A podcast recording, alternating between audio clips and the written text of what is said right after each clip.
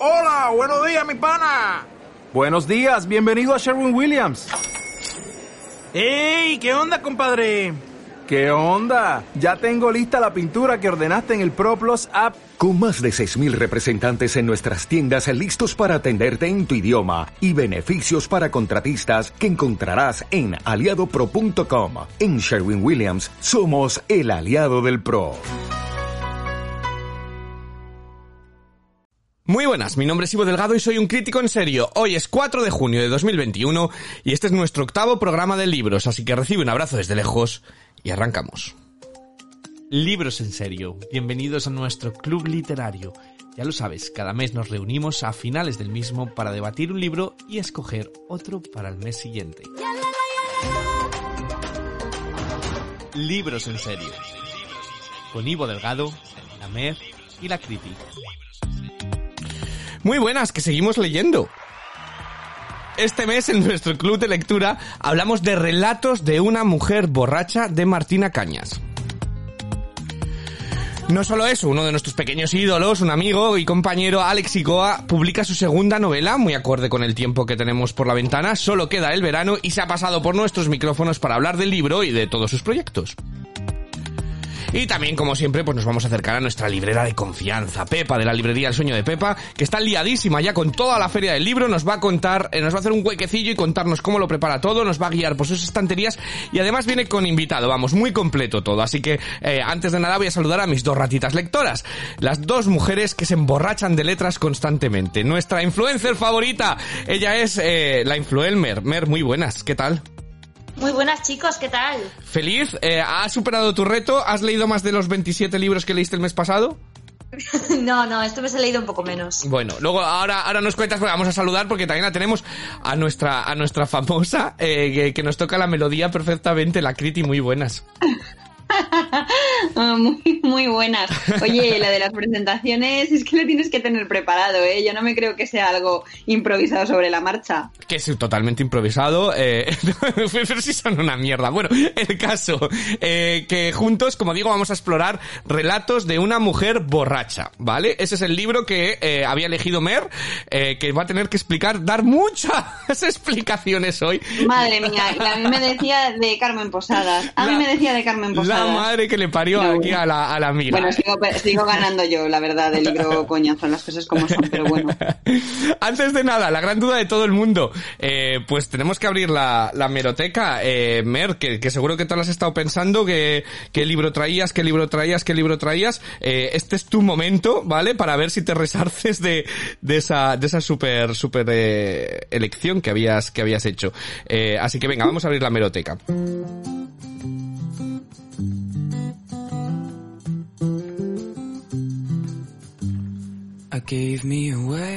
A ver, vamos a abrir la meroteca. Lo primero, el libro que he elegido para este mes tampoco era tan malo, que son 100 páginas, ¿eh? Tampoco. Yo para mí lo sigo prefiriendo las, a la Carmen Posadas del mes pasado. Sí, sí, totalmente, eh, totalmente. Pero, eh, yendo a lo que nos ocupa, he elegido un pasaje muy breve de uno de, la, mis, eh, de mis libros preferidos, de mis lecturas preferidas del mes pasado y que además, eh, pues probablemente sea de mis lecturas favoritas del año 2021. A ver. La novela se llama... Eh, ¿De qué te ríes? De ti. es que lo vive de una manera... Disimula, es que ni lo disimula, qué vergüenza de persona. Sí. Si María se emborrachase con libros es que ya no seguía entre nosotros, la verdad. Venga, bueno, ¿qué eh, libro es? la novela se llama Rewind, el actor, uy, el actor, el escritor es eh, Juan Tallón. Y es una novela de verdad que eh, os la recomiendo muchísimo desde aquí. Es un dramoncio, pero un dramoncio. Ay, me encanta, me encanta. Yo, eh, ¿Lloras o no? Hombre, pues claro que lloras, a no ser que estés podrido por dentro. Me encanta, me encanta. Bueno, el caso es que he elegido un fragmento eh, que creo que eh, recoge bastante bien la esencia de la novela. A ver si así os dejo con un poquito de ganas de leerla. A ver. No ahuyentaba de mi cabeza el modo en que habían muerto mis amigos, mientras creían seguramente atravesar el mejor momento de sus vidas, o al menos el mejor momento del día, hasta el extremo absurdo de que si alguien les hubiera preguntado, habrían respondido que no podían ser más felices y que no le pedían nada más a la vida.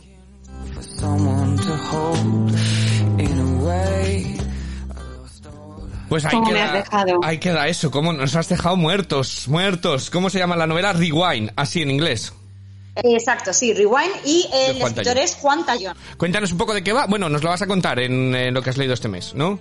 No, porque la leí el mes pasado. Bueno, pues cuenta, cuenta rápidamente de qué va, de qué va Lo un cuento súper rápido, Sí, súper rápido, súper rápido. venga. Es un, eh, un grupo de amigos, estudiantes de Erasmus en el último año de carrera que viven en París. Están dando una fiesta, pues una fiesta de estudiantes, y, y en mitad de la fiesta explota el edificio eh, y, las, y fallecen. Eh, fallecen Me todos encanta menos la sensibilidad de la novela que te, se nota que la has sentido muchísimo.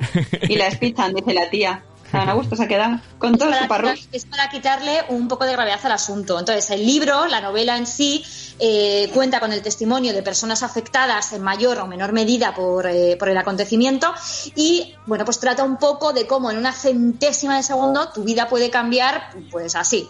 Por eso el- la reflexión que, que os he traído es que eh, si un segundo antes de la explosión ese grupo de amigos les hubieran preguntado si eran felices, probablemente habrían dicho no solamente que sí, sino que estaban en el momento más feliz de sus vidas. Dos segundos después, el edificio vuela por los aires. Jolín. Eh, bueno, pues, pues la verdad es que Cinco meses de terapia tirados a la basura. Sí, pinta bien, Gracias. pinta bien, parece denso, parece demasiado denso para lo que es el verano, pero, pero pinta bien. Eh, antes de preguntaros qué os habéis leído, eh, voy a acercarme a, a la librería de Pepa, a- así preparas, preparas todos tus papeles, Mer, sacas todos los libros que tienes por, por ahí, eh, y nos acercamos a ver qué nos cuenta, qué nos cuenta Pepa, y ahora Ahí mismo sí, vuelvo. Ahora vuelvo con vosotros.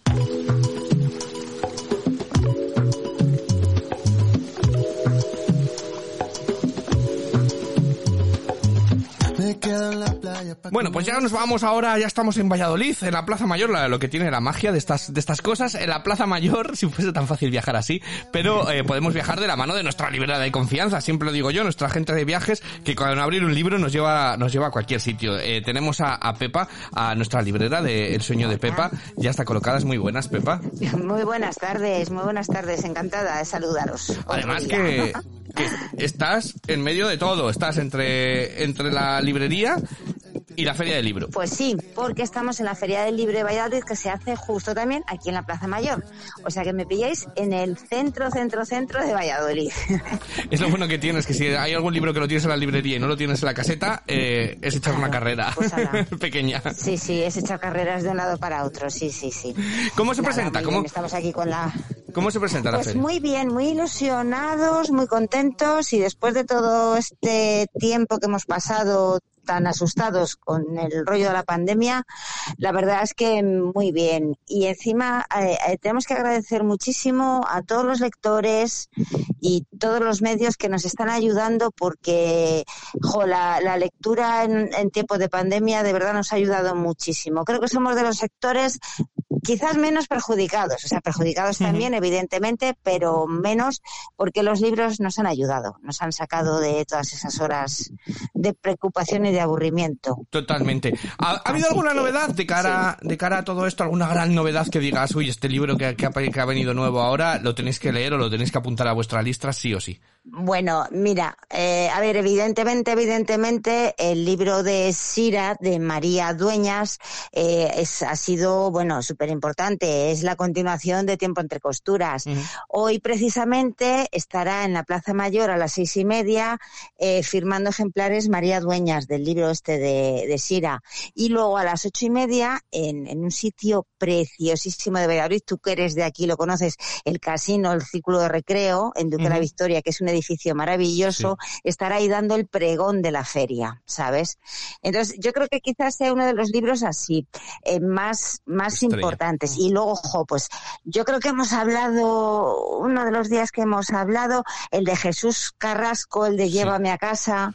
Es un libro también maravilloso, maravilloso, ¿sabes? Sí. Que también, oye, eh, se está vendiendo mucho y a la gente le está gustando mucho, ¿sabes? Entonces, bueno, ahora mismo hay, en esta época salen cantidad de cosas. Luego hay, por ejemplo, en tema de prosa poética, tenemos un autor de aquí, Redri, eh, David Galán, que fue ganador del premio Espasa Poesía y ha sacado también ahora un libro nuevo y es prosa poética. Entonces, hay muchas cosas, muchas. Eh, Tenemos un montón de cosas que, que para todos los gustos, de verdad. Sí. Eh, pues hablando de todos los gustos, precisamente, mira, que bien me lo has dejado, eh, te quería preguntar, porque Ah, este sí. es el, el mes del orgullo, eh, el mes de- del orgullo LGBT en todo en todo el mundo, y te quería preguntar, bueno, pues... Material de lectura de que, que haya sobre sobre ello que hay que decir que esto la gente siempre se mete en su cabeza y demás que la lectura de relaciones LGBT es como una lectura de una de otra cosa o sea es como una pareja que De no otra- es ¿qué no es más da? únicamente exacto que Son- pa- parece que la, la, la columna de material Sí. LGBT es para la gente LGBT no es para todo el mundo eh, que, No. que, que, que- que- que sabe acercarse No. a otras historias y a otras sensibilidades no Eh, Eh, Estoy de acuerdo contigo, estoy de acuerdo contigo. Sí, sí, estoy de acuerdo, de verdad, Gibo. Es que has dicho una cosa súper sabia, de verdad. sí. Entonces te quería preguntar si hay algún libro o, o alguien que tengas tú a mano local o algo que, que, que sea de Sí. esta, de esta materia. Tengo uno a mano al que quiero muchísimo, de verdad, porque tengo una relación con él eh, ya de hace muchos años. Se llama Jesús Barrio Camaño. Ajá. Jesús es un chico que vive aquí en Valladolid. Él es entre gallego, leonés, ¿sabes? Ajá. pero es un chico muy jovencito, eh, es muy majo Jesús. Y mira, eh, eh, Jesús eh, nació en el 89, fíjate, no, no me había fijado yo en qué año, y nació en el 89. Y tiene ya tres obras escritas, es todas so- pues sobre esa temática, ¿sabes? Pero son novelas, eh, bueno, una de ellas es obra de teatro, ¿no? Pero bueno, ahora os cuento. Pero son mm, de sentimientos, de relaciones, o sea, no es como dices tú, que hay gente que se piensa que aquí se cuentan yo qué sé, Ya, vete tú a sí, saber. sí, sí, sí. pero que son novelas que puede leer eh, mucha gente juvenil, eh, tanto gente, o sea, público juvenil como público adulto. ¿eh? Mira, eh, Jesús tiene tres novelas, como os cuento. Una, la primera que escribió se titula El hombre que tú necesitas. Esta eh, es, una, es una obra de teatro que él escribió, ¿sabes? La segunda novela se titula Dos peregrinos. Dos es una historia también muy chula. Pues perdona que te eh, corte, Pepa. ¿Qué te parece si nos cuenta el propio autor, Jesús Barrio Camaño, eh, cómo, de qué va, de qué va esta, esta, esta novela suya? Bueno, después de aquella obra de teatro, yo escribí la novela Dos Peregrinos, que, vamos, es como mi, mi novela estrella. Eh, yo en la vida realicé el Camino de Santiago, entonces también tiene mucho de mí. Todas mis, todos mis trabajos tienen cosas muy autobiográficas, pero también juego muchísimo con la ficción. Esto es importante que se sepa, ¿vale? Eh, Dos Peregrinos habla de dos chicos de Valladolid que se encuentran haciendo el Camino de Santiago. Y esto tiene mucha gracia porque eh, uno de ellos es Juan y el otro es Marc. ¿Qué pasa? Que a Juan siempre le gustó Marc, pero esto no fue correspondido. Y ahora se van a ver los dos en el camino, para disgusto de Juan, eh, volver a encontrarse a ese chico que le rechazó en su día o que no le hizo caso, y ahora van a tener que convivir en el camino. Eh, una historia de empoderamiento, de autodescubrimiento y todo con un escenario inmejo- inmejorable eh, que es el Camino de Santiago. Quien prefiera leer novela, teatro, pues dos peregrinos. Dos peregrinos, pero acaba de sacar otra novela. Eh, cuéntame, Pepa. El Club de los Olvidados. Pues que nos lo cuente, eh, teniéndole aquí, que nos cuente, que nos cuente de qué va. Y el Club de los Olvidados eh, narra la vida de unos personajes a lo largo de casi tres décadas. Narra la vida de Nicky, Sara y un grupo de amigos que se podría decir que son los a- inadaptados del instituto. Eh, y su historia comienza en el año 90, un año en el que la homosexualidad estaba muy mal vista, ¿vale? Y muy repudiada, y en el que íbamos dando pasos muy, muy pequeños, casi invisibles. En aquel año 90 la, la homosexualidad es eliminada de la lista de enfermedades mentales por la Organización Mundial de la Salud, ¿vale? La Organización Mundial de la Salud elimina la homosexualidad de esta lista de enfermedades. Pero mm, eso no quiere decir que sea aceptada. Queda mucho camino. Entonces vamos a seguir a Nicky, que es un chico que se da cuenta que- de que es gay muy pronto, con tan solo 13 años, en un año 90, teniéndolo todo en contra, y contando solo con el apoyo de sus amigas, destacando el, de, el apoyo de su amiga Sara, que es una chica rebelde, divina, también adelantada a su tiempo. Y, y bueno, mm, vamos a ver también un poquito de historia de España, porque van a pasar los años, eh, vamos a ver cómo el mundo cambia, cómo el país cambia, y, y somos testigos con esta novela de cómo avanzan los personajes en su búsqueda del amor, de la felicidad. También va a haber dramas, porque la vida no siempre es fácil. Y, Entonces, bueno, se puede decir que todos mis trabajos son historias de autodescubrimiento, lo que se llama Bildungsroman, novelas de aprendizaje, en las que los protagonistas empiezan de una manera y acaban de otra y con una enseñanza muy grande. Pues muchísimas gracias, Jesús. Eh, ah, qué, qué bien nos qué bien se explica. Eh, te ha gustado a ti, Pepa, ¿verdad? Este, a mí, sinceramente, es el que más me gusta de todos. Pues O perfecto. sea, yo creo que mucha gente se puede sentir como muy identificado, ¿sabes? Inadaptados en cualquier término. Te quiero decir, Exacto. en el término que nos habla Jesús, en la homosexualidad, pero otra gente puede ser inadaptado, pues yo qué sé. mm, Bueno, pues Totalmente, mira, gafas, lo o- comentaba ¿me con lo comentaba con Alex eh, igualmente que antes no había este material cuando yo crecía no había este material LGBT entonces eh, te sentías identificado con es. eh, al que le dejaban de lado por ser gordo o al que le dejaban de lado por ser pelirrojo o, o demás entonces todos nos hemos sentido en algún punto de nuestra vida dejados de lado eh, Sí, entonces sí, eh, ayuda mucho a ponerse los, los pies del otro eh, todos Yo estos creo libros. que sí, yo creo que sí. Pues, Eh, sea la temática que sea, pero por Exacto. lo menos te ves identificado, de verdad. Exacto. ¿Verdad? Ah, sí, si nos sentimos identificados con historias de ciencia ficción en, entre aliens, pues no nos vamos a sentir identificados Eso. entre seres humanos. Eh, pues Jesús Barrio. Jesús Barrio Camayo, perfecto. Bueno, pues, ¿qué te parece? Te voy a pedir el teléfono y para, para el mes que viene voy a hablar con él, que venga y que nos hable eh, propiamente porque Ay, me ha gustado mucho lo que Os me has va a encantar. Os va a encantar Jesús. Es un cielo de persona, ya verás, ya Pues verás. Os va a encantar. Yo le quiero muchísimo. Muchísimas gracias, Pepa, porque mira, aparte de agente de viajes, nos abres a, otros a otros mundos por completo eh, desconocidos. Lo que hace la lectura, lo que no, lo que nos aleja en el sentido y lo que nos acerca eh, leer también. Y nos acerca. Exacto. Eso es, sí, sí, sí. Genial, Ivo. Exacto. Pues muchísimas gracias, Pepa. Que tengas una feria de libro brillante, eh, excelente y que te lo pases súper bien. O sea, luego nos lo cuentas el mes que viene. Un abrazo. gracias. Gracias. Gracias. Un abrazo. When you come after me and I go after you. When both of us are doing what we want to do. We both like to eat. Bueno, pues esas eran las novedades de, de Pepa. Ahora sí que sí, este es tu momento. Antes de nada, eh, sigue preparándote eh, la crítica. ¿Qué has leído tú este mes? ¿Qué has estado leyendo? A ver. Oh, oh. He tenido como un déjà vu cuando, cuando ibas a clase y te preguntaban y es que yo no he leído, bueno, estoy, eh, estoy leyendo un libro ahora, pero mm, he tenido un mes eh, productivo cero. O sea, el libro de Carmen Posadas me dejó tan mal que he estado de detox todo este tiempo y, y solo me he leído eh, el libro que teníamos para el podcast y porque es cortito, ¿eh? Pero yo necesito hacerme un poco de, de desintoxicación. Vamos, que te has hecho un Ivo en toda regla, que es... Me he hecho un Ivo, pero vamos. Pues sí, en toda regla. Pues vamos a ver, venga, Mer, eh, tu momento, venga, ya estoy con el boli apuntando, apuntando títulos. Eh, Estaba encantada de que está sea la única que Es- encima dice, pues toma, en tu cara. yo tengo, en eh, yo, cara. yo he leído, yo he leído dos libros, o sea que, que yo también tengo, pero Muy te voy a dejar que empieces tú, Mer. Venga, a Vale, ver. los he, los he ordenado de eh, menor a mayor, ¿vale? Entonces, he leído 10 y el último, en última posición, estaría Relatos de una mujer borracha. No voy a decir nada de él. Bueno, pero es que ese no le puedes meter, no le puedes meter en eso, porque entonces hemos leído todos un libro por lo... Nada, nueve, te has leído nueve a mayores. Vale, pues nueve. Venga. Eh, siguiente, empezando por abajo. La biblioteca de la medianoche, de Ay, Matt tengo muchas ganas yo de leer ese. He oído mucho de él. Eh, a ver, ¿qué me ha pasado a mí con el libro, con, con este libro? Sí. Que llevaba una idea completamente diferente. Yo pensaba que, bueno, la premisa de la que parte este libro es que es una, entre la vida y la muerte hay una biblioteca y cada libro de esa biblioteca pues te cuenta un poco cómo habría sido tu vida si hubieras tomado decisiones diferentes Sí. a las que tomaste.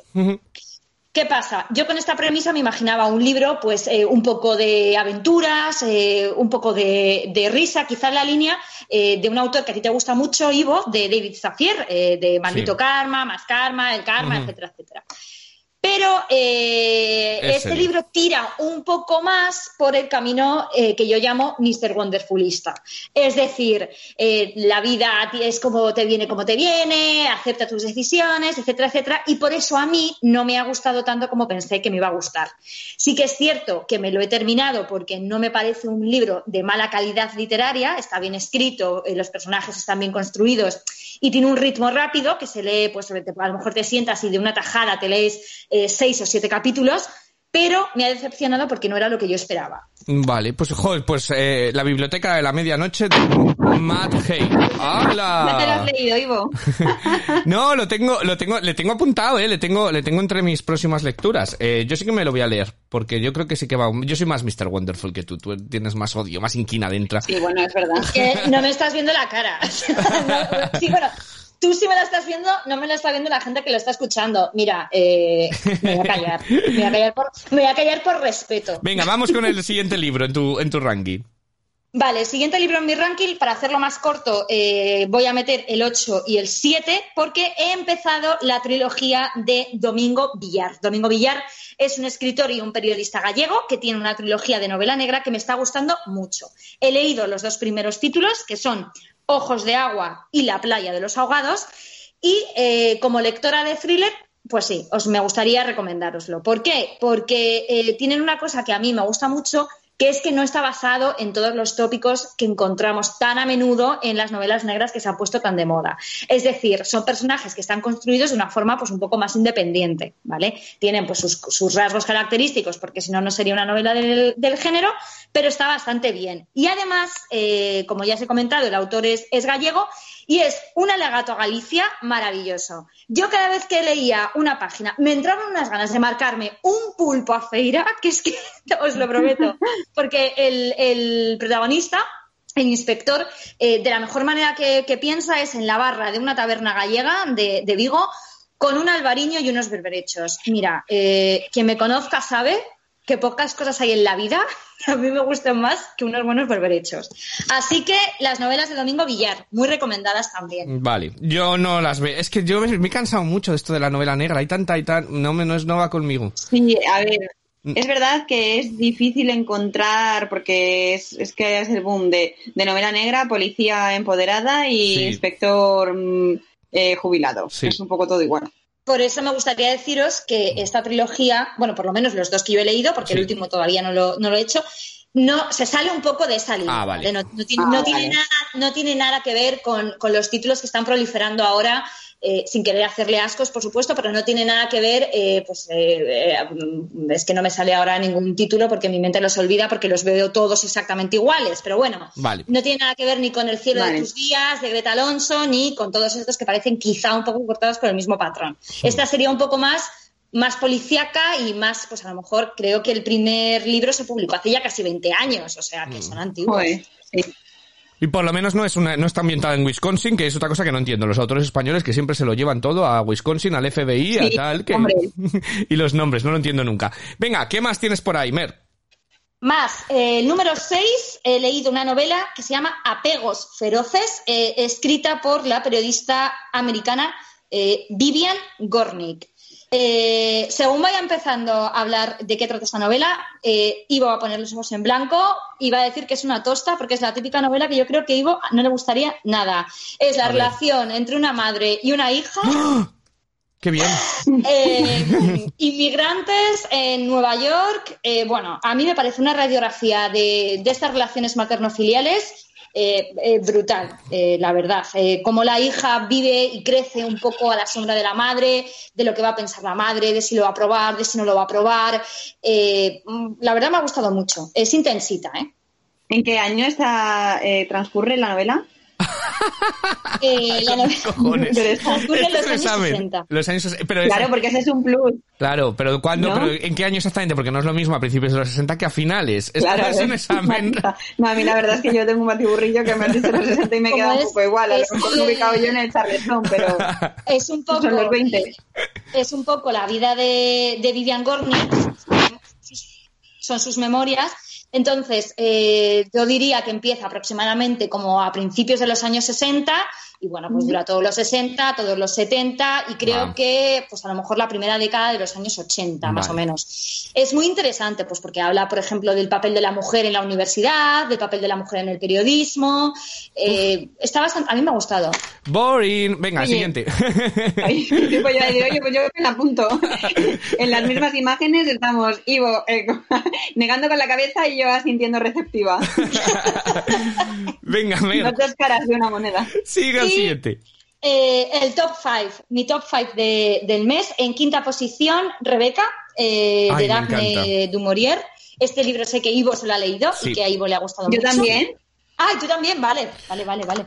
Perdón, perdón. Yo tengo que decir que yo tuve una época en la que me obsesioné mogollón con la película de Hitchcock, por eso leí la novela eh, y, y a mí me apasiona. eh, fue mi película favorita durante mucho tiempo, está entre mis películas favoritas y, Mm. y me encanta. Y, y la novela gira, cambia un poco con respecto a la película, pero a mí me, me- me pareció fantástico. el- A mí me, me gustó mucho. O sea, sé que cuando la leía tampoco decías para tanto, pero luego tiene algo, ¿no? Como especial. Hmm, A ver, a mí, me ha, a mí me ha gustado, pero eh, me, ha pasado, me han pasado dos cosas, ¿vale? Con Rebeca.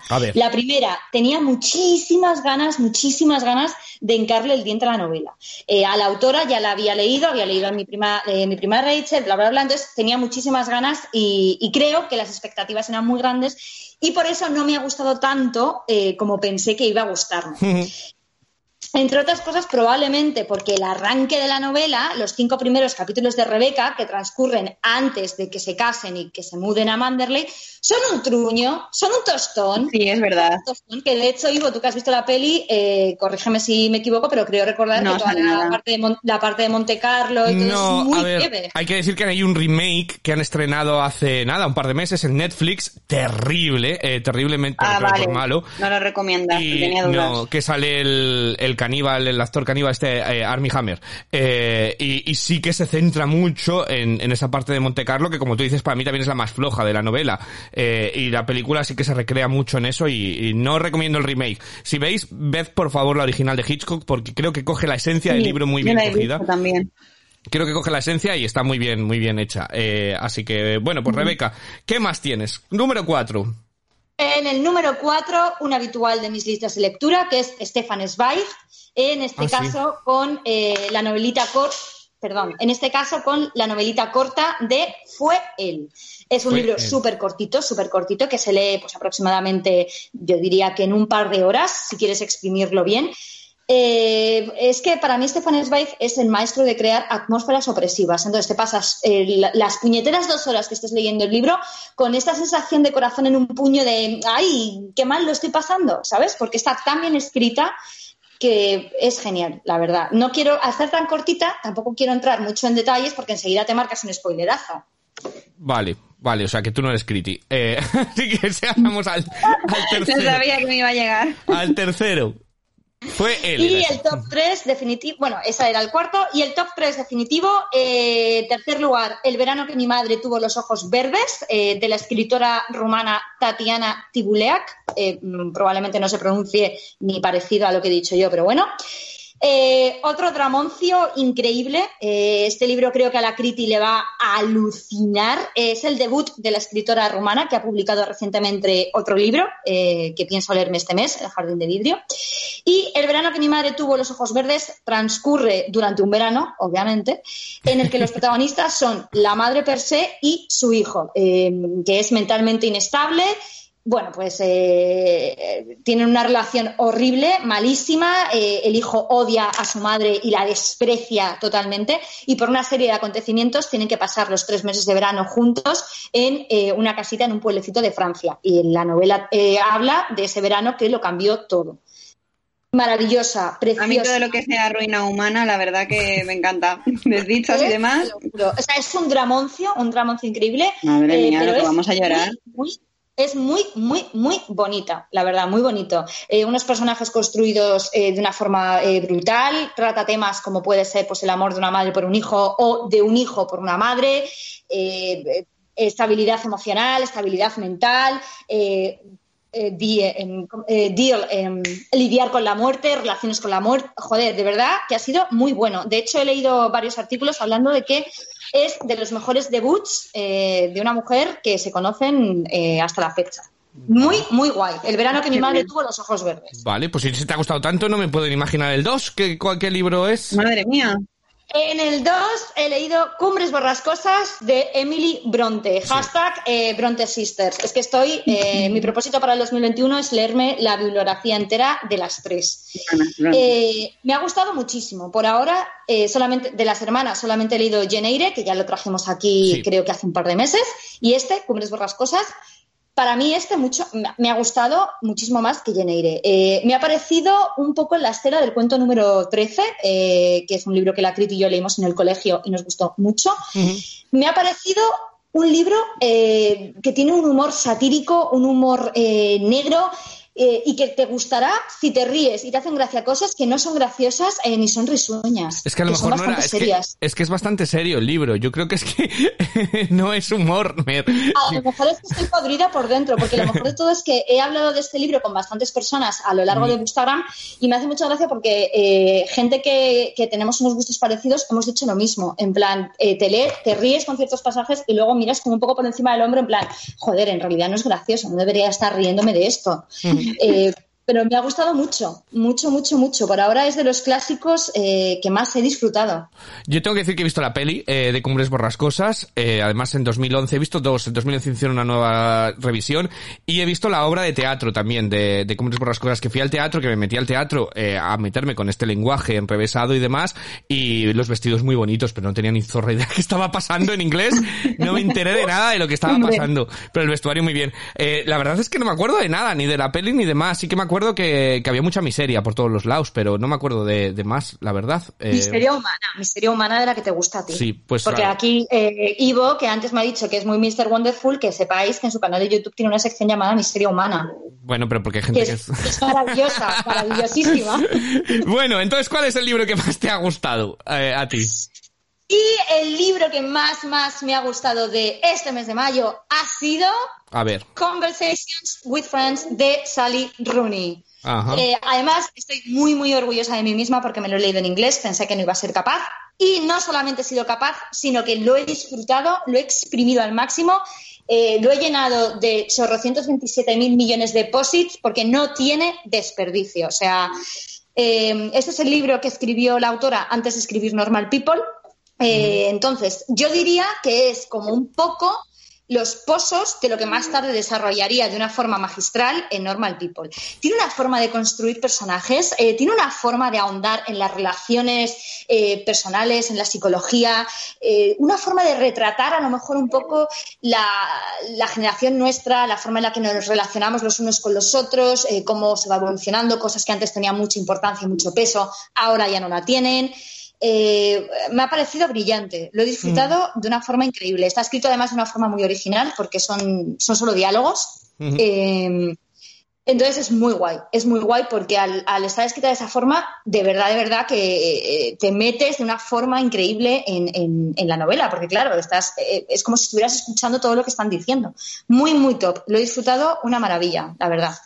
Pues eh, te cojo el testigo porque uno de los libros que yo he leído ha sido eh, Normal People, de gente normal, de, de la misma autora, que ya la habéis recomendado las dos. Eh, entonces yo había visto la serie, que me había encantado la serie, y me he leído el libro. Y me ha gustado mucho el libro también. Eh, no, no- sé cómo comparar uno a otro. Eh, me gusta mucho eh, lo que tú dices, cómo consigue que por la forma en la que los personajes hablan les conoces. Es decir, no son grandes descripciones, eh, no son grandes, eh, no te dicen esta persona es así, así, así, así, sino que tú lo vas descubriendo la forma en la que, por cómo, cómo actúan. Eh, lo cual a mí me gusta mucho más que que realmente grandes descripciones porque creo que tiene mucho más mérito conocer a los personajes por cómo hablan y por cómo actúan, no por como te dicen que son realmente. Entonces, a mí me ha gustado, me ha gustado mucho. Eh, ¿Mejor o peor que la serie? Pues no lo sé, porque a mí la serie me gustó muchísimo. Entonces, creo que ah, yo te guardo más cariño a la serie porque fue lo primero que yo llegué. Eh, entonces, esto es es muy fiel la adaptación, para que nos vamos a engañar, la adaptación de la, de la serie al libro, eh, del libro a la serie, perdón. Eh, entonces es realmente lo mismo, pero me ha gustado mucho leerlo y volver a ello. Hacía un año que no veía la serie, entonces me ha, me ha gustado mucho volverme a encontrar con los, con los personajes. Y el otro libro que yo me he leído este, este mes es, eh, a ver que no se me olvide el título, Una lectora nada común, de Alan Bennett, ¿vale?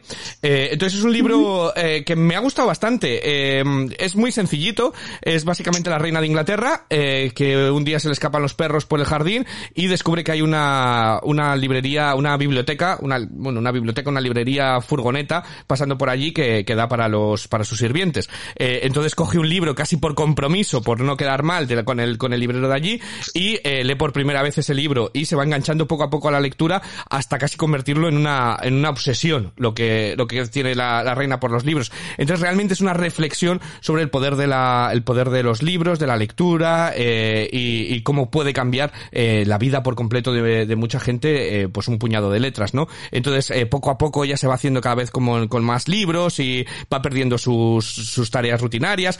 Tiene mucho humor el libro por dentro, porque lógicamente está tratando a la reina de Inglaterra, y entonces es bastante divertido eh, el cómo, cómo trata, porque luego ah, hay algunos de sus súbditos que no quieren que, que, le- que ella lea, o el primer ministro, porque se está descuidando. Entonces ella dice, qué fácil era hace unos años que le mandaría cortar la cabeza y ya está. Eh, entonces tiene muchos pasajes de que es realmente divertido y es muy rápido y es muy pequeñito y a mí me ha gustado mucho. Y además eh, plantea una duda que yo os la quería plantear eh, porque una de las cosas que, que, que toca el libro es eh, que la reina antes se aburría soberanamente leyendo unos libros y eh, después de haber cogido hábito a la lectura lo encuentra, los encuentra mucho más sencillos y mucho más fáciles y, y como que coge músculo, ¿no? Como cuando vas al gimnasio y no puedes levantar nada y a medida de que vas todos los días consigues coger y coger más peso. Eso es lo que dicen, porque yo no voy al gimnasio nunca.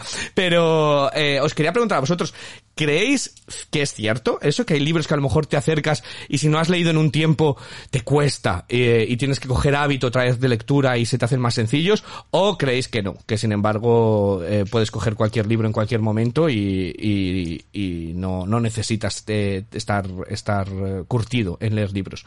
Venga, ¿quién quiere responder? Mer. A ver, eh, yo es un poco en medio, pero inclinándome más hacia el no. Joder, iba a decir, qué buena eres para debatir, cariño. Te voy a llevar a todos los debates. Si te quedas siempre en el medio, eres perfecta. Pero eh, eh, inclinándome un poco más hacia el no. Ah, vale. Vale. Entonces, ¿por qué?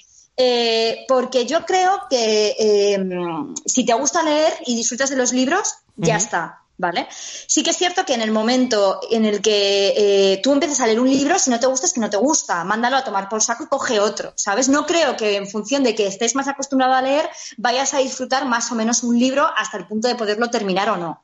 ¿Vale? Eh, entonces, eh, pues mm, por eso yo diría que, que no. Vale. Eh, a ver si me explico lo que yo quiero decir. Eh, me refiero, por ejemplo, yo hubo un libro que me viene a la mente, eh, Tiempo de Silencio. Ese libro me parecía imposible porque eh, no pasaba las páginas, como que se me iba la mente a otra cosa y demás. No que no me gustasen, sino que realmente me parecía tan denso que no era el momento. Eh, y luego con los años, después de que tuve una racha de estar leyendo, volví a él y me gustó un montón. Y dije, joder, qué cosa más rara de, de ello. Entonces, yo creo que también que yo tengo periodos en los que no leo nada y a veces un libro más fácil, más sencillo, con más diálogos y menos denso, me ayuda luego a poder llegar a esos, a esos libros. Yo no sé, yo no sé la crítica. Claro, es que Yo ¿sabes sí que He dado la voz dicho a la la Kitty. Yo creo, iba a decir que sí que implica una progresión. O sea, yo sí que creo que, que lo que dices pues ocurre así. Sí que es verdad que a lo mejor yo no soy una lectora estándar porque funciono mucho con atracones, pero sí que creo que, que cuanto más lees, más puedes leer, más fácilmente lees, porque implica dos cosas, la acción mental, ¿no? Y de meterte en la historia, y también es una acción física, al fin y al cabo, porque implica que tengas que estar cierto tiempo, pues, en una posición, eh, leyendo, y eso también requiere una práctica. A mí me pasó una temporada que dejé de leer durante muchísimo tiempo, y cuando volví a ello, ya no, fue, ya no era que mentalmente no me apeteciera y demás, sino que yo físicamente los ojos no me aguantaban, estaba como, me cansaba hasta de sujetar el libro. Sí. O sea que imagínate, entonces sí que creo que implica un poco, pues eso, que sí que comprende una progresión y tiene diferentes niveles. Claro, Mer, es que esa es otra. ¿Cuál ha sido tu mayor periodo sin leer un libro? Claro, ahora. Mientras graba el podcast. No, eh, no, no recuerdo. No recuerda, dice. No, es que no, no sé, o sea, no, yo no recuerdo estar sin leer. Es que sé que suena como súper No, no, no, raro no, yo te entiendo. pero es que yo no recuerdo estar sin leer. Eh, tengo una listita de, de libros en los que cuando tengo resaca literaria, que es lo que yo llamo cuando acabas de terminar un libro que te ha dejado devastada, porque te ha encantado, piensas que nada va a estar a la altura, no sé qué. Entonces yo tengo mi listita de libros, libros de confianza, para volver a ellos en el caso en el que necesite como un pequeño break Empujón. mental, por así, por así, o un pequeño empujón, o un pequeño, o sea, es que un poco en la línea de lo que comentaba, de lo que comentaba Ivo, que le pasó con tiempo de silencio, yo no creo que es que eso sea porque tengas que coger el hábito o no, sino porque yo creo que en cada momento, en cada circunstancia eh, y, y con cada pensamiento que tienes, habrá un libro adecuado para que leas. Entonces, yo no creo que esté tan relacionado con el hecho eh, de, de coger un ritmo de lectura, sino con lo que tu cuerpo o tu mente te piden en ese momento. Entonces, por ejemplo, lo que tú basas en que a lo mejor tiempo de silencio no te gustaba y luego lo cogiste con muchas más ganas, no creo que vaya enfocado tanto al momento como que ya habías cogido ritmo de lectura, sino que a lo mejor por los actos que te habían pasado, los hechos que te habían ocurrido, o simplemente que te habías puesto una camiseta de un color diferente ese día, lo coges con más ganas. No, no sé si me explico lo que os quiero, los lo que os quiero decir. ¿Sabes? Sí, que, entiendo que hay momentos en los que te apetece, igual que con una película, una serie, te apetece algo más ligero y otros momentos que te apetece perderte en algo más denso. Pero claro, es que tú no puedes opinar porque no has tenido ningún break lector. Eh, entonces, claro, tú nunca has perdido ese músculo. Claro, pero- Imagínate que no lees un mes y lo pierdes, Mer. Yo voy a añadir también una cosa. Sí que es verdad que ahora tenemos un universo tan tan amplio que no tenemos necesidad, o sea, no es como a lo mejor hace mucho tiempo, ¿vale? Al principio del todo, tú si tenías 10 libros, tenías 10 libros y tampoco creo que tuvieras la facilidad que tenemos ahora No, de eh, descargarte 100 libros. Entonces, sí que es verdad que tampoco practicamos mucho el esfuerzo en según qué títulos, porque no tenemos por qué esa necesidad. Tenemos un abanico tan amplio Hmm, que ni siquiera hay que hacer ese esfuerzo. Sí. Vale, entiendo lo que dices, pero por ejemplo, cuando era más pequeña, ¿vale? Pues a lo mejor ponle 10, 12 años, una cosa así. Yo tenía eh, mis libros en casa y cuando no tenía nada que leer, para mí nada que leer era que no tenía ningún libro nuevo, releía los que me había leído anteriormente o cogía, que no sé si os acordaréis vosotros, esos libros de Leo Leo, como libros un poco más infantiles que para mí me servían un poco de, de puente. Entonces, si, bien no, tenía el espectro que, con el que trabajamos, con el que trabajamos ahora, eh, pues leía algo que ya había leído anteriormente y se me había olvidado, algo que había dejado eh, a medias, eh, una revista, eh, un- una novela El ilustrada. champú por detrás. Menos mal, Mer, que te conocemos de verdad, porque es que estás para, estás de manicomio Bueno. esta chica. Es que yo la conozco, yo la, yo pensaba que, que la conocía, pero yo, este aspecto, o sea, yo sí que pensaba hasta que empezamos con este, este podcast que María leía, pero no tantísimo. O sea, Sí. yo pensaba que era un poco más como yo. Sí. Vamos, como yo, vamos, es que como yo, o sea, es que pasa ahora María eh, con el coche y, y me salpica el charco, ¿sabes? O sea, porque es que no tenemos nada que ver. Pero porque ahora es, es lo que te comentaba esta mañana, Marta, que yo siempre he sido una zumbada, tarumba de la vida, lo que pasa es que ahora eh, como que estoy saliendo de mi armario personal, ¿sabes? asumido, estoy como confesándolo, ¿sabes? Eh, y también que se junta un poco el hambre con las ganas de comer, se junta que yo ahora mismo pues no tengo trabajo, eh, No tienes que justificarte, María, está fenomenal y me das no me mucha envidia. justifico, pero, pero me refiero a que para mí lo que más me gusta, con lo que más disfruto es leer y lo priorizo por encima de, de otras cosas y por eso estoy pues como una jodida regadera. Eh, No mi padre cuenta viendo, siempre, no eh, cuando la gente no, no, me, no me cree, en plan que no, hombre, que no. Y mi padre siempre cuenta en plan, bueno, es que cuando era pequeña y nos íbamos a comprar libros, íbamos a Crisol, que era una librería que estaba en Juan Bravo en, en Madrid, eh, compraba pues los libros que fuera y lo que y para mí, y nos metíamos en el coche y cuando llegábamos a casa ya se había leído uno en el camino. Madre mía. Madre de Dios. Es que no lo estáis viendo, pero mientras, mientras la Criti está diciendo, sí, sí, sí, no, tienes que justificarte, está sacando el móvil y poniendo bloquear la mer, borrar, No debes de eliminar. justificarte. A ver, no pasa nada. Puede que estemos distanciadas un tiempo.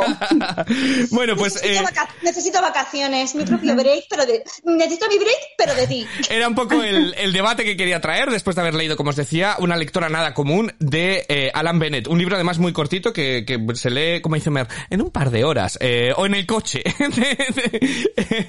sí que te pillaba lejos, sí que vivías en el extrarradio de Madrid para leerte un libro de, de la librería a casa, no sé, tienes que vivir en, en Joder, Sevilla, a lo mejor. Ten en cuenta que era una niña, que era una niña pequeña, que a lo mejor te estoy hablando de un libro que tenía, pues yo qué sé, hasta típico momento eh, en el que ya eres mayor para leer libros de, o sea, de edad. ¿Quieres saber algo? ¿Quieres edad. saber algo muy No eres vergonzoso? para libros de adulta, de edad no eres para libros de adulta, pero los libros infantiles te duran muy poco.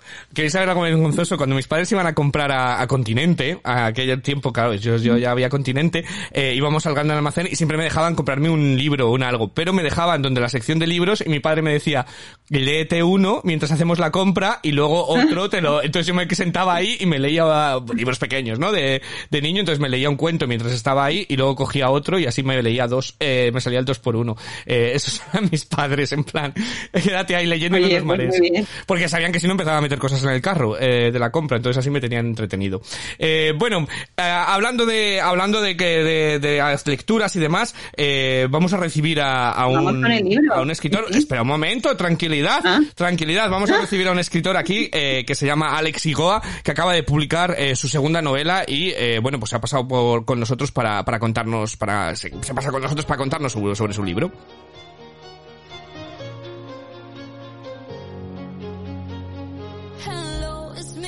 Bueno, pues una de las cosas que queríamos hacer en este podcast de libros es dar, eh, no cobertura, sino dar voz que nos ilustren y que nos enseñen todos estos escritores que muchas veces, pues los medios de comunicación se centran en los cuatro de siempre y estamos hasta las narices de ellos, de sus libros y de sus historias. Así que queremos dar cabida a nuevas historias y a nuevas cosas en este, en este podcast y, eh, bueno, pues una persona a la que yo admiro muchísimo porque tiene un podcast además que me hace reír y se me pasan eh, las semanas súper entretenidas es Alex Icoa. Eh, entonces publica un nuevo libro que se titula Solo queda el verano.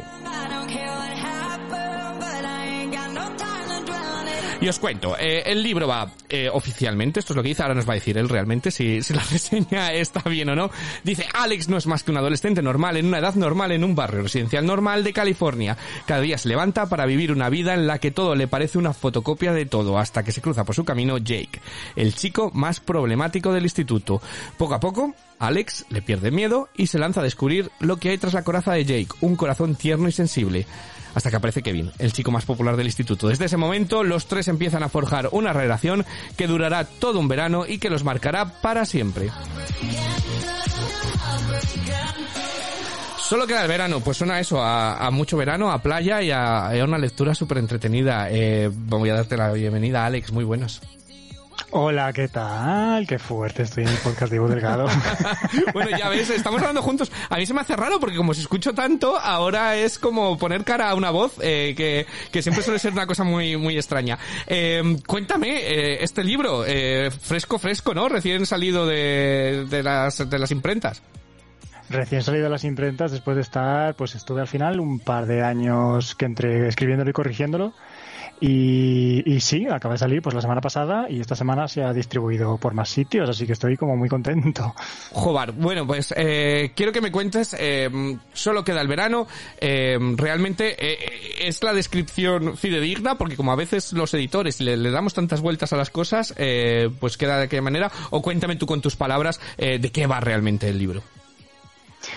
Pues la verdad es que lo que lo que cuenta justo en la contraportada sí es bastante acertado, pero es verdad que deja mucho, o sea, no, no concreta casi nada porque bueno, pues hay que, hay muchas cosas que, que el lector o lectora tiene que descubrir con esta historia. Eh, básicamente sí que se centra en una relación de amistad que quizás gira en algo más entre tres chicos, porque es verdad que hay muy pocas historias con, con un trío no binario. Bueno, yo es que no he encontrado prácticamente ninguna, pues, alguna habrá.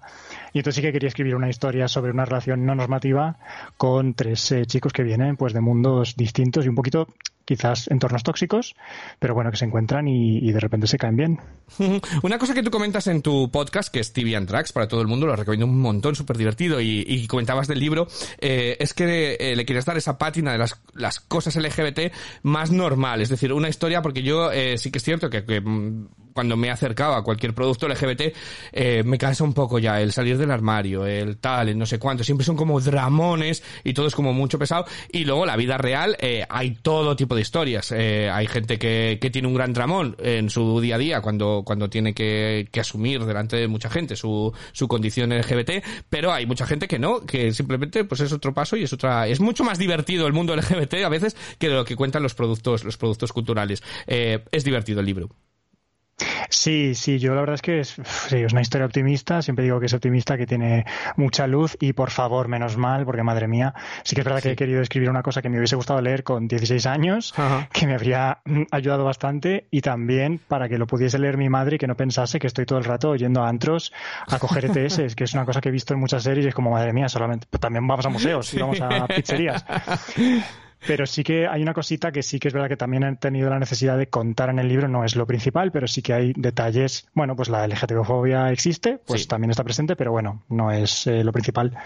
Uh -huh. eh, y además es un libro que, bueno, por lo que he leído la descripción, eh, dices además literalmente dos en compañía, tres también, eh, que tocan mucho las nuevas relaciones, puede ser, eh, en- quitándonos de todo lo que era el, el patriarcado, eh, y, y suena muy a, a verano. Y tiene un portadón. Eh, ¿De quién es la portada? Cuéntame, Sí. cuéntame todas estas cosas, sí, porque es un portadón, la verdad.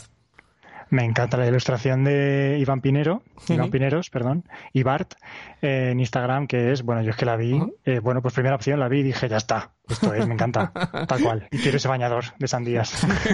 si te contase yo las portadas que me hicieron a mí para un libro, algún día las enseñaré que están, eh, que tuve unas discusiones tremendas, porque eh, mi libro se llama Con quién se cuestan las manzanas y la, eh, la editorial me puso una manzana y se acabó. Y dije, ole, con dos huevos la originalidad. Entonces, no, el tuyo la verdad es que tiene un portadón eh, y, eh, lo repito, se titula Solo queda el verano. Aparte de hablar de tu libro, como no eres Paco Umbral, eh, te quiero preguntar, eh, queremos que hablemos sobre libros. Yo siempre me gusta preguntar a la gente, eh, como cuando vas a la fiesta y dices, trae tu propia bebida, pues trae tu propio libro, ¿no? ¿Qué libro, a ti libros que te han marcado? Que, porque así podemos entender un poco de dónde viene, de dónde viene Alex. Pues mira, un libro que me leí hace mucho tiempo que me marcó y dije, este humor me gusta, el de todos los detectives se llaman Flanagan, yo creo que es un libro juvenil que sí, en su día yo creo que fue bastante popular. Y, y tenía un humor como muy sarcástico, muy ácido y dije, vale, este rollo yo con ocho años diciendo, vale, a mí este rollo me mola, ¿no? y, y bueno, pues la verdad es que luego he tirado mucho por temas de cosas de ciencia ficción y fantasía. Me estoy leyendo el, el otro de este, el de Ready Player One, no, el otro, el de Armada, que me está costando un pelín, pero bueno, también me está gustando. Y me mola mucho la ciencia ficción, pero es verdad que también falta quizás personajes diversos en Sí. historias que no son comedias románticas o dramas románticos. Sí. ¿Qué le falta a la representación LGBT en la literatura? ¿Qué le falta? Pues. Bueno, que me perdone todo sí el que- mundo, antes así te dejo pensar la respuesta. Cuando digo LGBT, digo LGBTQAIAP, que parece la contraseña del wifi, que no se me enfade nadie. Eh, pero, pero hablo de todo el mundo. Cuando digo LGBT, englobo a toda, a toda, la, a toda la comunidad. Eh, ¿Qué crees Claro. que falta dentro de lo que es la, la literatura y, y- y las historias? Pues eh, yo creo que sí que hay mucho estereotipo, pero es verdad que cuando hablas del colectivo LGTB todo se vuelve un estereotipo porque, bueno, el que tiene pluma, pues el que tiene pluma es gracioso. El que está cachas, pues no, porque es súper normativo. En plan, bueno, pues al final representas a gente que son perfiles que ya hemos visto Sí. eh, o percibido. Y yo creo que sí que falta, pues mira, es verdad que no hay, o bueno, está empezando a ver ahora, pero no son grandes conocidos, cosas de, género fluido, sobre todo el tema trans que lleva existiendo toda la vida, pero de repente ahora, gracias a una serie, estamos hablando de ello. Eh, ¿Qué más? Estas historias de, no norma- bueno, relaciones normativas entre mujeres también. O sea, creo que falta un poco de, y luego sobre todo, que yo me quiero sentar, bueno, ya esto es mundo cine, yo me quiero sentar en una sala y ver a un James Bond gay o una Wonder Woman trans y no pasa nada. Y no pasa nada. Entonces, claro, ese tipo de cosas. Sí, no, bueno, nosotros lo hablamos en el podcast de cine una vez, que no pasa nada por las... mm, A ver si dejamos de utilizar también el término de una mujer trans, que sea una mujer y ya está, y, que sea eso trans- es. transgénero y, y- y las historias eh, unas i- igual que otras. Es tu segundo, eh, tu segunda novela además. Eh, Sí. ¿Cuál es la diferencia entre la primera y la segunda? ¿En qué te notas Pues- tú de cambiado? Pues mm, verás, la primera la hice antes del movimiento Me Too, Ajá. así que estaba menos trabajado yo que ahora. Y bueno, la primera es una comedia muy sarcástica, muy ácida, pero son dos personajes heterosexuales, un chico y una chica, y, y son, es todo muy bastante normativo, pero bueno, en realidad escribí la historia porque sí que quería hacer un humor muy, sí, muy ácido, muy gamberrete, Sí. con, con una comedia romántica. Y entonces así. Pero es ¿Cómo verdad que si lo leo ahora digo, mm, esto lo cambio, esto lo cambio Ya, también, sí. esto lo cambio tanto.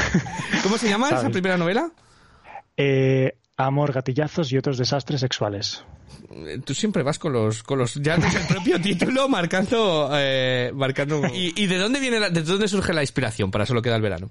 Eh, esto me lo han preguntado. Yo creo que es un poquito autobiográfico, porque bueno, al Ajá. final, bueno, ficcionado todo, ¿vale? Sí. Pero, pero sí que es verdad que hay una cosa ahí de, de que, bueno, mi adolescencia casi que me la he perdido un poco porque no sabía muy bien a dónde iba ni qué estaba haciendo y todos mis compañeros y compañeras lo tenían muy claro porque eran todos heteros. Entonces, claro, estaba yo un poco como diciendo, ¿qué hago, qué hago? Y me faltaba esta cosa de, pues quiero vivir una adolescencia normal, sin dramas, irme a la playa con mis amigos, tener amigos gays antes de los 20, por favor, ese tipo de cosas. Y, y luego, sobre todo, una cosa que me, que me pasaba y es como, como, bueno, pues te gusta, te gusta alguien y al día siguiente te gusta otra persona y dices, pero es que me gustan dos, tengo que elegir. No, no tienes que elegir. Si te gustan dos, pues te gustan dos personas y ya está. Y si te quieres casar con 17 tíos, pues ese es tu problema. Sí. Entonces, estas cosas que, que me faltaban a mí. Eh, sí que es verdad que luego, bueno, es que el verano me encanta, yo creo que es mi época favorita. En invierno me pongo muy de mala hostia y quería hacer una cosa con playas, con, con sol, con surf. Ujú. Pues, mu- pues genial. Eh, y aparte, aparte de todo esto, porque es que tú eres un poco culo inquieto, si me dejas decirlo, porque aparte de... Mocatriz. Sí. Sí. aparte de ello, tienes el podcast y, y- y eres cineasta. Eh, además, con tu página en IMD, IMDB, eh, que nunca siempre lo digo mal, IMDB y todo. Eh, con una serie con premios. Eh, véndete un poco, estoy yo aquí vendiéndote. Cuenta, cuéntame. Ya, perdón, perdón. no he preparado nada. Eh, pues sí, yo, yo siempre he querido escribir y dirigir, Sí. me encanta trabajar con actores Qué guay. y, y es verdad que me mola. Bueno, la serie que se llama Historias Románticas un poco cabronas Sí. también está hecha antes del Me Too, pero mm, por suerte es más suave. Eh, sí que quería darle una vuelta al, al ideal del, del, del amor romántico y meterle mucha comedia gamberra al tema y entonces pues es una serie de es una serie sí es una webserie son son escenas son perdón capítulos eh, cómo se dice independientes sí Sí. y cada uno toca un tema de las relaciones y hay mucho personaje LGTB, pero su trama no tiene nada que ver con su sexualidad, que también hace falta de esto. Y nada, también tengo, bueno, hago mucho, muchísimo corto porque me encantan los cortos. Estoy eh, intentando financiar otro corto que me han dado un par de premios, tengo que terminar de financiarlo, que es eh, sobre dos adolescentes que se hacen amigos, uno de ellos es sordo y tengo que encontrar un actor sordo, madre mía, y qué más. Y luego, ah, sí, bueno, estoy intentando mover mi primer largometraje, Qué guay. que va de zombies, así que no tiene nada que ver. ¿Y qué más? ¿Va a haber El zombies libro, LGBT? podcast. ¿Va a haber zombies LGBT o todavía ahí no, no lo llevo? Yo creo que los zombies LGTB no les gustan las etiquetas y se quedan el zombie solo. No, Jolín, no, no paras. Entonces es uno de esos nombres de, de- de fichar. Yo ya te lo he dicho, eh, no te olvides de nosotros cuando, cuando seas súper famoso y tengas una la gran legión, porque, porque hay, que, hay que llevarlo. Pues eh, se titula Esto queda el verano. Fíjate, yo conozco, conozco muy bien a Mer, eh, a la Mer, eh, y ahora se lo voy a decir. eh, estas son las tipo de historias que ella se los devora en una tarde y que, y que le encantan todas estas cosas así juveniles de amoríos y, y demás. Eh, espero que Qué te vaya guay. súper bien y, y un mes te vengas o a este o al de series o al de cine o al que te apetezca, te pongas con nosotros o si no me voy yo al vuestro a, a que hablemos hablemos ya sin sin sin ser este que estás en mi pedestal eh, de, de tú a tú que podamos que podamos charlar. Muchísimas gracias, Alex. Muchísimas gracias a ti.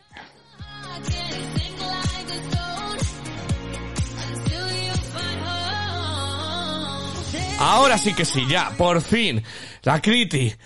Ya ha llegado ese Oye, momento que estabas esperando. Que- Vamos a ¿Qué hablar tenía? del libro, del libro de este que eh, se, titu- eh, se titula Relatos de una mujer borracha de Martina Cañas, ¿vale? Por presentarla un poco a Martina Cañas. Es un seudónimo de una escritora chilena que ha conseguido la popularidad por un grupo de Facebook. El libro nació a modo de fanpage en donde Martina contaba sus aventuras y desventuras. Ha publicado ahora cinco novelas, todas ellas con un particular estilo de escritura y el libro que nos ocupa es su debut, del que además hay una secuela que antes de que digáis, yo ya os adventuro que no me voy a leer.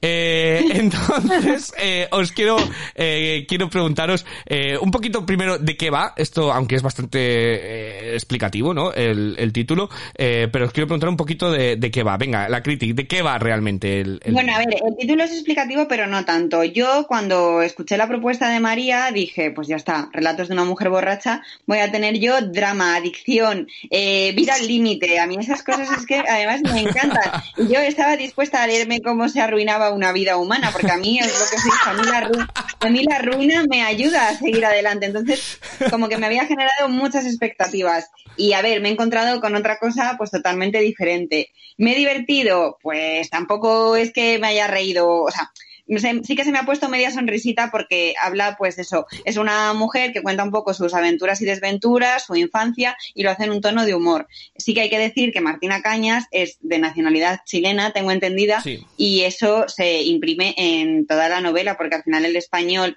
eh, con el que la escribe pues no es el español que nosotros estamos acostumbrados a hablar y entonces a veces sí que te saca un poco de la historia. Pero a mí me ha parecido un relato pues bastante distendido y sin más. O sea, tampoco no sé, dentro de un mes pues no me acordaré. Vale, vale. Uy, uy, cuando llegue yo. Eh, yo, yo, yo, yo traigo, yo traigo Arsenal. Calienta que Eh, sales. Venga, eh, ¿le quieres que hables tú primero, Melamer, o abro yo? Venga, te dejo que hables tú. Venga. Venga, hablo, hablo yo y así luego ya tú sentencias y mandas Sí, a esta yo tengo que señora decir, eh, tengo, a terapia. tengo que decir que Martina, contacté con ella por Instagram, es muy activa en redes sociales, eh, y fijaos lo que me ha gustado, que he dicho, no voy a contactar con ella para hacerle una entrevista, porque tampoco es cuestión de, de insultarle en su cara. Eh, entonces, eh, venga, Mer, habla, habla, ¿qué te ha parecido a ti? Vale, a ver, yo me lo he apuntado para que no, para que luego no se me olviden las cosas que quiero decir. A ver, Vale. Eso no yo se sí dice. que sabía, a, a mí no me ha pasado lo de lo de Criti, de imaginarme que me iba a asomar a una vida rota, porque bueno, este libro lo elegí yo, entonces yo sí que sabía eh, Ahora haber avisado. Bueno, Marta, hija, pues pensé que te leerías la sinopsis. Yo no El digo caso, que si no, eh, bueno.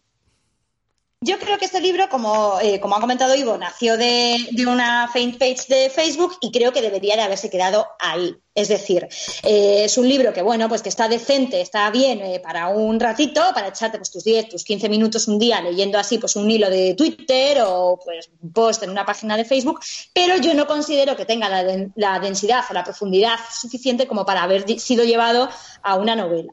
Eh, a lo mejor con otro formato o con otro estilo de, maquetación, que haga una lectura un poco más dinámica, que no tenga tanta continuidad, que puedas leerlo, pues a lo mejor un día te lees pues tres paginitas como si fueran maquetados tres eh, páginas de Facebook y otro día otras tres y se hace quizá un poco más un poco más llevadero. Entonces, pues como dice Marta, hay algunos pasajes que sí que me han hecho pues esbozar una ligera sonrisa y, pasar un, un buen rato, pero nada más allá. No es un libro ni que vaya a cambiar mi vida ni, ni nada. Eh, Además, como ya comentabas tú también, la eh, Martina Cañas, bueno, pues es, chilena y entonces está escrito en español meridional, lo cual a mí, que eh, no estoy muy acostumbrada a leer libros en, español meridional, en el estilo desenfadado y con tantos coloquialismos y jerga como utiliza Martina en, su escritura, pues a lo mejor no me han permitido exprimirlo o no me han permitido empatizar con la protagonista como hubiera debido. Eh, ¿Qué pasa? Hace poco, bueno, quien dice poco dice el año pasado, porque como mm, no me entero nunca de que pase el tiempo, leí un, libro, la autora también es chilena, eh, creo recordar que es chilena, se llama Laura Restrepo, y eh, bueno, pues me hice un máster, como quien dice, en coloquialismos, en jerga, en no sé cuántos, en no sé cuantitos, porque no me estaba enterando absolutamente de nada. Aún así, me ha parecido que este libro está demasiado desenfadado y coloquial como para poderlo disfrutar si no estás acostumbrado a este estilo de escritura. También te digo, ¿puedo añadir una cosa? Sí, claro. señoría? Añade lo que quieras, rubia. Es que Ivo tiene la imagen paralizada, entonces no sé muy bien eh, cuál es eh, el ambiente que me toca. Pero yo voy a decir una cosa antes, por favor, y es que a mí eh, el hecho de estar escrito en español meridional, ahora que me lo ha chivado la MER, eh, me ha gustado más. No sé si, si hubiese estado redactado como en un español estándar, si me hubiera aportado algo. Al final eso me parece que es como exótico, que es como diferente y sí que me traslada a leerlo a otro sitio desconocido que, que de otra manera es que no sé si, si realmente me habría aportado mucho. ¿Sabes lo que te quiero decir? Hmm. Ya, eh, sí, te entiendo, pero a mí me ha pasado lo contrario. Yo creo que a lo mejor cuando busco este tipo de novela, creo que busco más empatizar con la protagonista en el sentido de, ah, podría ser yo la que le está pasando esto. A ver, Ivo. A ver, que, que claro, os ponéis aquí a hablar y, y os habéis olvidado que estoy yo Cállate, aquí. Ivo, no a paras de hablar. Yo voy a decir una cosa. Eh, este es el peor libro que he leído en toda mi vida. De primeras, ¿vale? O sea, ya desde ahí parto de ahí. ¿Veis cuando veis una comedia como Ocho apellidos vascos, la que se avecina o algo así que decís, ¿se trasladará este humor tan español a algún sitio? La respuesta es no, porque si este libro es un bestseller en Chile, eh, no se traslada el humor. Eh, entonces, a mí me ha parecido, decís que es español meridional. Me parece absolutamente indescifrable. Eh, es un libro eh, que dice cosas como pasé a comprarme un par de alcas y me fui a sentar bien bien fondía. Luego tengo otro pasaje que a mí es el que me dijo también me fui a comprar unos zapatos y me senté bien cómoda. Y si no, oye, a lo mejor yo me he construido otra historia que es más divertida y todo. Pues puede me ser, porque tú me, tú me tra- tú me traducirás. Si tenías suerte, tus papás te daban gamba para comprar un trululú o un centella o dos gambas para comprar un palo rico. Pero es que las gambas, que puede ser dinero, luego es otra cosa. O sea, este, es que yo me, me quedaba como diciendo, diciendo, No no, monedas, las gambas son, es dinero. Moneditas. me da igual. El Monedita. decirlo, me da cosa decirlo, recitarlo en voz alta, porque creo que esto es un conjuro de algo, de una maldición o algo. dilo, dilo, que si la lo- cerejeja si lo de- lees. de- Exacto. de- Y luego ya no ver, solamente venga. es que haya, eh, que haya coloquialismos. A mí esto de abro paréntesis, pero es que está escrito, abro paréntesis, no sé qué, no sé cuántos, cierro paréntesis, que no termine una frase con un, que no haya ni un para, que todo es pa y un acento ahí. O sea, es que eh, para mí es basura literaria, para mí. No puedo ni con ella, ni con el libro, ni con su estilo. Me parece que, que, que, que es porquería, de verdad. No le he podido, eh, no me ha gustado nunca. Eh, entonces, eh, el, el Yapo, cada vez que ponía Yapo, tal, me- me- una cosa es que los personajes hablen así y otra cosa es que lo que hay entre medias, las descripciones, también sean así. Entonces, me parece un caos. Eh, porque si el personaje hablara coloquial y el libro te, narrase, lo entendía. Pero todo ello parece que está escrito, eh, ella ha dicho, he estado leyendo que lo escribía en el autobús. No me extraña, o sea, no me extraña. Es que parece que lo ha escrito con el, en el móvil y con el autocorrector cambiando las palabras y poniendo cosas aleatorias. O sea, parecía mi madre mandándome un mensaje que es indescifrable. Pues algo, algo igual. Algo igual que esto. Entonces, una cosa es que sea diarios de una borracha y otra cosa es que esta chavala lo haya escrito completamente borracha el libro. Porque no hay eh, quien lo, no hay quien lo entienda. Entonces, eh, luego he leído entrevistas de ella. No me puede caer peor, eh, de verdad, no me puede caer peor las entrevistas que hace. Me parece que tiene, eh, aquí se dice como algo sobre el hombro. Me parece que, que se cree súper guay, súper divertida, súper, eh, chunga y chula y tal, y es unas gilipollas de libro. O sea, es que, es que me ha caído fatal. Me ha caído tan mal que, de verdad, el peor libro, el peor libro que he leído en mi vida. Entonces, no me he divertido con él, lo he dejado tirado a las 13 páginas porque decía, al final me cojo un avión a Chile ¿Y solo y has leído 13 páginas el tío? solo me he leído 13 páginas porque, y demasiado. te lees las 100 y te vas a Chile a pegarle una paliza. Pues- o sea, es que madre mía. Me voy- captura, me voy, a, me voy a pegarle el COVID, de verdad. O sea, no, eh, no, no he podido con el libro. No me ha gustado absolutamente nada, ni el estilo, y este es, este es mi género que me gusta a mí. Libros entretenidos, divertidos, a gente que es un poco caos en la vida y demás. Pero es que me parece que, que, que, que se cree guay y, y yo decía, seguro que es millennial. Esta- o sea, en mi mente es como, solo le falta a la Martina esta que sea vegana. O sea, es que ya lo tenía todo para caerme mal, la pobre. Eh, nada, no me ha gustado absolutamente nada, lo siento. Y ya está, ya me he desahogado, ya puedo pasar página. Ay, qué ligero me siento. A mí me ha dado el drama que buscaba con esta novela, la verdad. Te estoy muy agradecida. es que es indescifrable las cosas que cuenta y cómo tal. Entonces, no, no me, no, no, eh, no pasa nada por escribir las palabras Te vamos a dar unas gambas para que te compres algo porque estás fatal. Un trulurú. Que compres un palo rico y un trululú. Para Ala. que te quedes fundado. Tú sí que te has quedado fundado con lo que has Luego, contado. Utilizando esa metáfora, luego continúa eh, haciendo una metáfora con el palo rico como si fuera un pene y el trululú como si fuera el clítoris, que a mí me pareció muy graciosa. Fui la única que se rió. Yo creo que no llegaba a ello. No, lo, ya No, a mí alguna cosa sí que me ha hecho gracia. Bueno, pues muy bien. Pero, pues, pues enorme, bueno. pues para vosotros. Bueno, todo. María, llegas a contar tu impresionante y a lo mejor María y yo no habríamos dicho que nos ha medio gustado, ¿sabes? O sea, Porque yo ahora me siento un poco insegura. no, oye, todos son gustos. Yo no puedo con este tipo de escritura. O sea, me parece que no, eh, que, que no pasa nada por escribir para en lugar de pa. O sea, me parece que no, no pasa absolutamente nada por hacer eso, sobre todo en un libro, ¿sabes? Si yo discuto con mis amigos cuando me mandan mensajes de texto y ponen pa, tal y abreviaturas, imagínate cuando me leo un No es libro. lo mismo, porque tú estás escribiendo de una forma diferente a la que hablas y ya no. Claro. No es igual. Tendríamos que preguntarle a una persona de nacionalidad chilena que nos dijera, oye, pues a lo ¿sabes mejor podríamos- Lo que podríamos haber hecho, eh, y no me he dado cuenta, Pero tengo bueno, un amigo Isabel Allende que es, es, es chilena, eh, Isabel Allende, Isabel Allende es chilena Oye. y no te escribe, Isabel Allende es chilena y no te escribe pero pa. porque Isabel Allende no escribe de una forma tan coloquial, pero por ejemplo, escribe- si lees los últimos Es libros que no es de- coloquial, que de es que no es Isabel Allende, coloquial. sí que, sí que Es que es fatal, es, es, escribir fatal. como, es escribir borracha, que no me convencéis, que no. Pero es, de- es el de relámpago, le está dando como un ataque y está afectando a todos los dispositivos eléctricos. Te digo que Isabel, Isabel Allende o, o Gabriel García Márquez tienen un estilo de escritura obviamente muchísimo mejor y supinamente superior. Esta señora... eh, Claro, es superior. Bien ¿Sabes? Claro, eh, no escriben de una forma coloquial, pero sí que es cierto que Isabel Allende, por ejemplo, tiene muchos eh, diálogos, por ejemplo, en el libro del cuaderno de, de Maya, que estaba dirigido a un público más juvenil, sí que tiene mucho eh, pijamas, sí que tiene mucho pa apóstrofe. Pero que no sí pasa tiene- nada.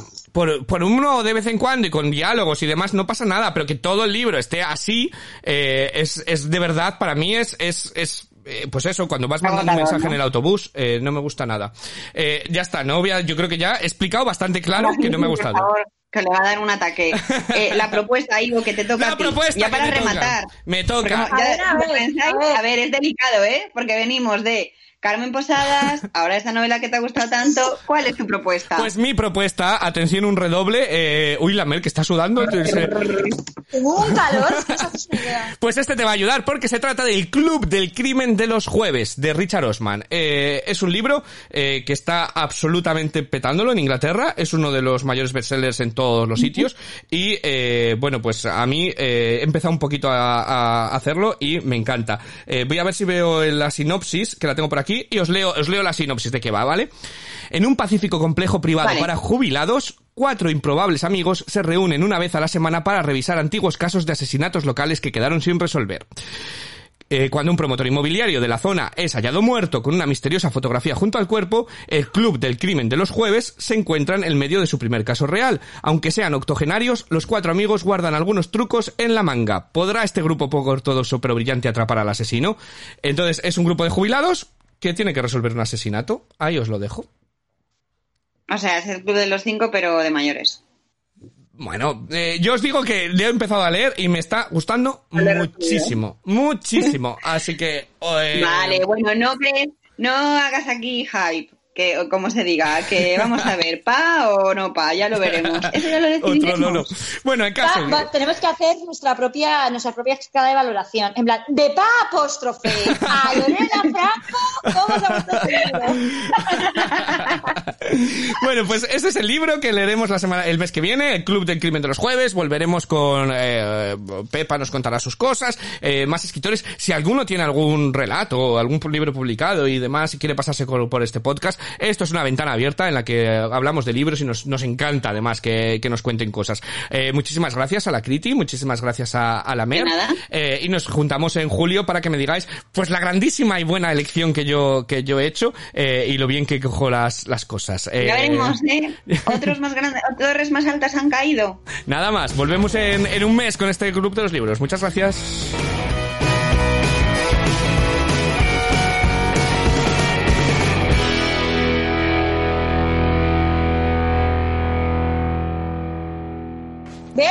Que hace mucho calor, que no estamos acostumbrados, nuestros cuerpos no están ya acostumbrados a estas Bueno, sí. temperaturas. La otra, que llevas ahí, ¿cuánto llevas ya en Irlanda? Que llevas de calor mm, una semana. Pues cuando vengas aquí a Madrid te voy a tener que despegar del suelo. Sí, sí. Cuando quedemos ya que te, se te haya hecho el cuerpo, porque yo contigo con golpes de calor por ahí no voy a ir. Demasiado tengo yo con lo mío.